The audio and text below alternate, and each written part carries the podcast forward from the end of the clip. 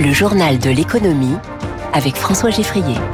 7h10, l'économie au scanner de Radio Classique. Trois titres, 2 milliards d'euros, la croissance record et ultra rapide de Mistral AI, champion français de l'intelligence artificielle. Le point d'étape d'Emmanuel Macron sur France 2030, on verra ce qui peut être annoncé aujourd'hui. Et puis parfum de nostalgie, mais question sur un modèle économique, alors que redémarrent les trains de nuit. 385 millions d'euros de levée de fonds, une valorisation à près de 2 milliards d'euros. Sacré résultat pour une entreprise créée à peine à la mi-mai. Mistral AI poursuit sa croissance exponentielle, débutée donc au printemps pour devenir une licorne avec déjà une levée de fonds record de 105 millions d'euros en juin. La petite équipe tricolore, hein, 22 salariés, apprend-on ce matin dans les échos, fait du bruit dans le monde de l'intelligence artificielle. Elle a été fondée par trois experts du secteur, tous deux, tous venus de Meta ainsi que d'un autre grand nom de l'intelligence artificielle, ils veulent se mesurer au plus grand et se présentent désormais donc comme une alternative sérieuse. Eric.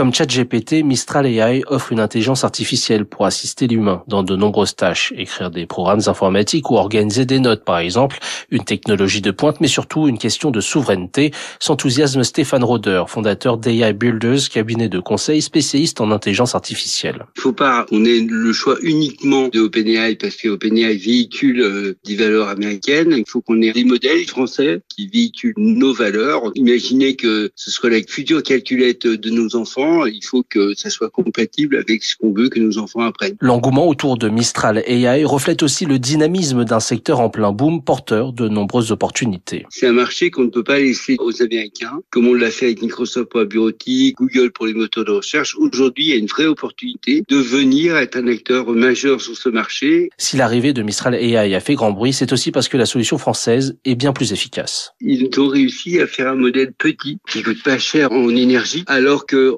GPT-4 allume pratiquement un, arrondissement de Paris euh, pour faire sa requête. Désormais valorisé à près de 2 milliards d'euros, Mistral AI entre dans la cour des grands et annonce commencer à vendre sa solution en Europe, mais aussi aux États-Unis. Alors comment expliquer le formidable succès de Mistral AI, le succès si rapide? David Barou y revient dans son décryptage euh, tout à l'heure à 8h-5. Cette annonce intervient alors que l'on va fêter aujourd'hui le deuxième anniversaire du programme d'investissement France 2030. Emmanuel Macron se rend aujourd'hui à Toulouse. Le président devrait donner le coup d'envoi d'un nouveau chantier pour la fabrication de puces électroniques dédiées à l'intelligence artificielle précisément. La tâche s'annonce compliquée, comme nous l'explique Tariq Krim, spécialiste des questions numériques et créateur du think tank Cybernetica.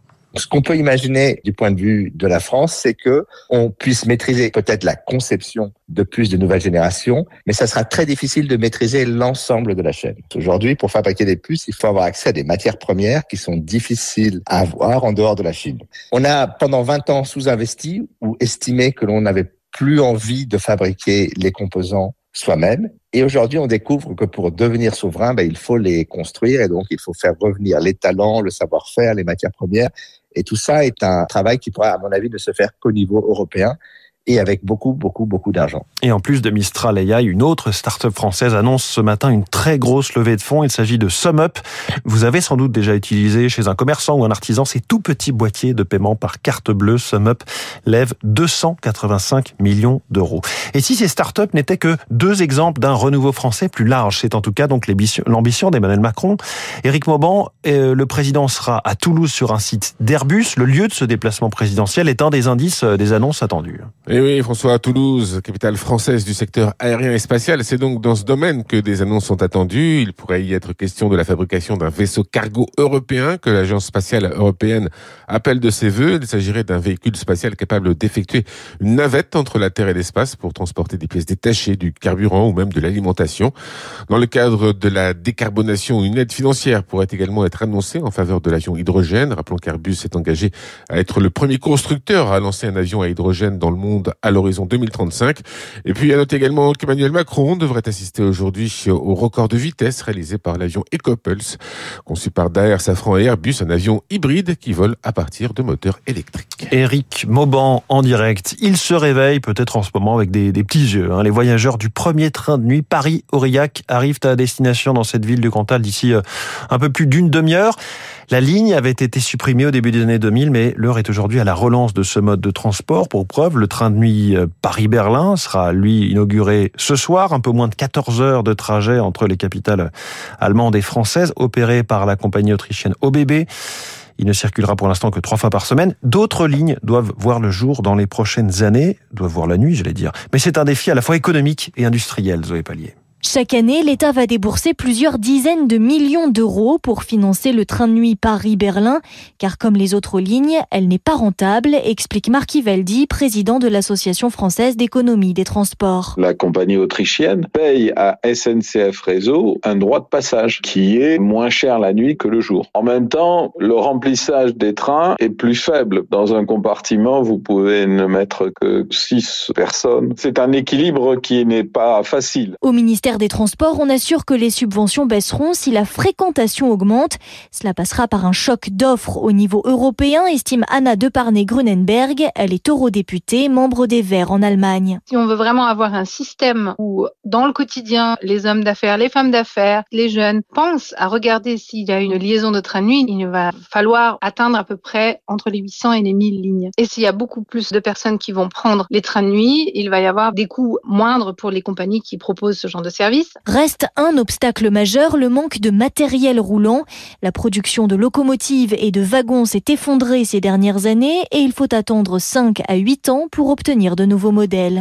Que se passe-t-il sur les marchés financiers chinois Alors que les grandes places financières occidentales s'approchent de leur niveau record, la bourse chinoise, elle, est au plus mal, moins 12% depuis le début de l'année. Elle est à son niveau de février 2019, soit quasiment 5 ans en arrière. Comment expliquer cette désaffection des investisseurs?